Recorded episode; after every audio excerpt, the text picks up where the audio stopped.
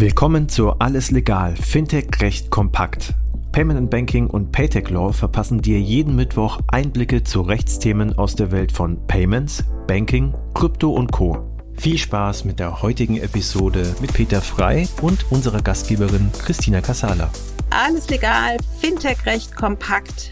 Ich begrüße Peter Frei heute mir wieder gegenüber sitzend im Podcast. Peter Frei ist Gründungspartner der Änderten Rechtsanwaltgesellschaft und berät deutsche und internationale Unternehmen vornehmlich in den Bereichen Zahlungsdienste und Zahlungsdiensteaufsichtrecht. Womit du dich auch gerade beschäftigst, Peter, und darüber haben wir schon in zwei vorangegangenen Podcasts gesprochen, ist ja vor dem Hintergrund, dass die EBA jetzt ganz viele Seiten über eine mögliche PSD 3 geschrieben hat, dass du dir das alles mal durchgelesen hast und wir darüber gesprochen haben, warum eigentlich das Ganze reicht die PSD PSD2 etwa nicht mehr aus und warum ist das so und welche Ausnahmen werden ins Auge gefasst? Du hattest etliche Ausnahmen schon also erwähnt. Dürfen denn die Teilnehmer auch damit rechnen, dass es Ausnahmen von der Regulierung gibt? Das würden sich vielleicht manche ja doch etwas wünschen, denn ähm, die Regulierung zwingt ja manche doch sehr dazu, ihre Hausaufgabe besonders gut zu machen.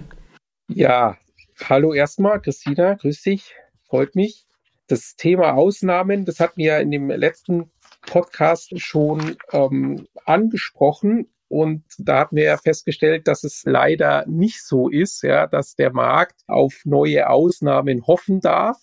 Es bleibt also bei dem alten, bei dem bisherigen Katalog der Ausnahmen. Die EBA sagt nur, naja, da gibt's ähm, Ausnahmen, die unterschiedlich ausgelegt werden. Da müssen wir nachschärfen in den Begrifflichkeiten damit wir ähm, hier wieder zu einer einheitlichen Auslegung in den unterschiedlichen Mitgliedstaaten kommen. Und da kommen wir gleich zu einem, einem nächsten Thema aus meiner Sicht, ähm, das auch die eben EBA als sehr wichtig erkannt hat. Unklare Begrifflichkeiten. Wir haben in der PSD2 sehr viele Begriffsdefinitionen, die schön klingen, aber wenn man sich mit ihnen beschäftigt, ja doch an der einen oder anderen Stelle Fragezeichen aufwerfen.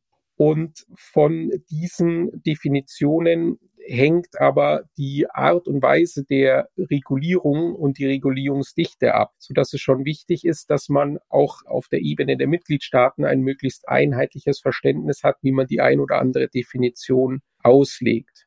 Um welche Definition geht es hier? Es geht zum Beispiel um die Definition Zahlungskonto. Die Frage ist, was ist denn ein Zahlungskonto?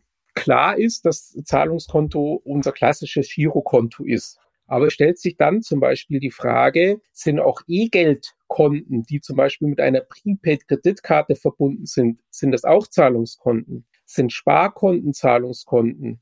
Sind ähm, Konten, die an ein Wertpapier zum Depot zum Beispiel geknüpft sind, also Referenzkonten, sind die Zahlungskonten oder sind Kreditkartenkonten Zahlungskonten. Das ist in Deutschland relativ klar. Da hat die BaFin Guidance gegeben dass man damit gut zurechtkommt. In anderen Mitgliedstaaten scheint das nicht klar zu sein oder nicht so klar zu sein, so dass die EBA gesagt hat, das müssen wir in der Richtlinie schon klarer fassen.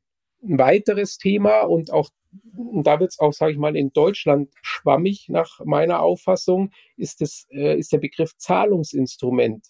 Was bedeutet denn Zahlungsinstrument? In welchen Fällen ist ein Mobiltelefon oder ein Computer als Zahlungsinstrument anzusehen. Ist eine digitale Geldbörse, die jetzt fast jeder von uns schon auf dem Handy hat, ist das ein Zahlungsinstrument oder ist das nur ein technischer Dienst, wo ich Zahlungsinstrumente technisch sozusagen reinstecke? Weiteres Thema ist die NFC-Funktion eines Mobiltelefons. Ist das das Zahlungsinstrument oder ist das Zahlungsinstrument das Mobiltelefon und äh, die NFC-Funktion ist nur eine Funktionalität des Zahlungsinstruments? Das sind alles Fragen, ja, die mit dem Begriff Zahlungsinstrument verknüpft sind und wo die EBA sagt, ja, da brauchen wir Klarstellungen in der Richtlinie, wie man das jetzt ähm, zu betrachten hat. Wo sind denn aus deiner Meinung oder aus deiner Sicht die Schwierigkeiten, ein Mobiltelefon oder auch eine NFC-Funktion als Zahlungsinstrument anzuerkennen? Ja, die Frage ist zum Beispiel, wenn ich das Mobiltelefon am Point of Sale einsetze, ja, also beim Händler, bei einem Händlerterminal und ich halte das Mobiltelefon nur gegen das äh, Terminal, initiiere ich damit einen Zahlungsvorgang oder dient das Mobiltelefon nur der Authentifizierung? Also wird über das Mobiltelefon nur geprüft, ob ich der tatsächliche Berechtigte bin, dieses Mobiltelefon und die NFC-Funktion damit zu verbinden. Je nachdem entscheidet sich zum Beispiel die Frage, brauche ich für diesen Zahlungsvorgang eine starke Kundenauthentifizierung oder eben nicht.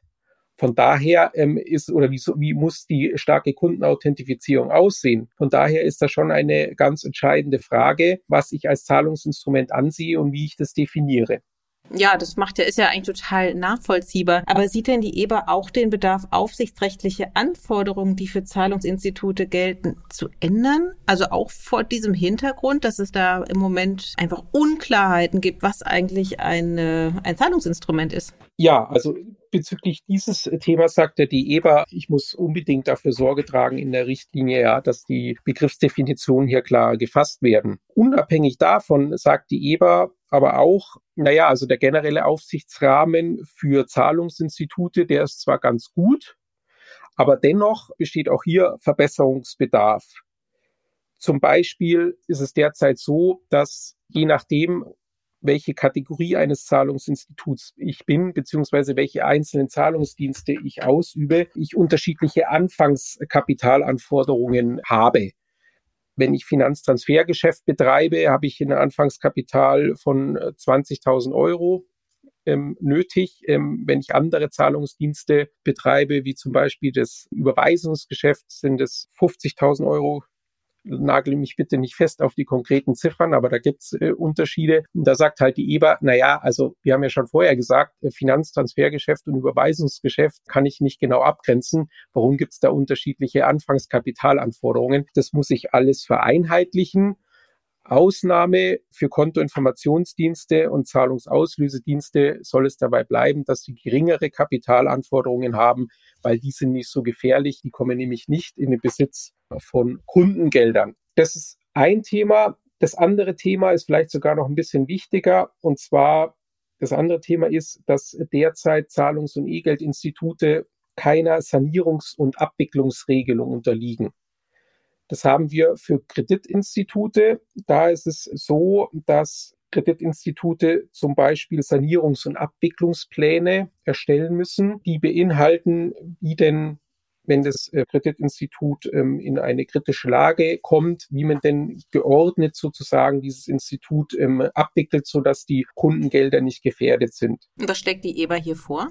Da sagt die EBA, Zahlungsinstitute und E-Geldinstitute sollten auch einer Art Sanierungs- und Abwicklungsregelung Light unterliegen. Das heißt, man sollte eigentlich das, was jetzt für Kreditinstitute in diesem Bereich gilt, in vereinfachter Form auf ähm, Zahlungs- und E-Geldinstitute übertragen. Warum sagt es die EBA? Ja, die EBA sagt, ja, wenn ein Zahlungs- oder E-Geldinstitut ins Wanken gerät, kann das auch negative Auswirkungen auf den Finanzmarkt generell haben um und solche Spillover-Effekte, wie es die EBA auf Neudeutsch sagt, zu äh, vermeiden, wäre es doch günstig, wenn auch Zahlungs- und E-Geldinstitute eben einem solchen vereinfachten Ab Sanierungs- und Abwicklungsregime unterliegen würden. Mhm. Okay, also es ist mir in diesem Podcast wieder einmal klar geworden, wie fein und wie wichtig auch in der Regulierung bestimmte Begrifflichkeiten sind. Also ob jetzt Zahlungskonto oder Zahlungsinstrument und ist ein Handy ein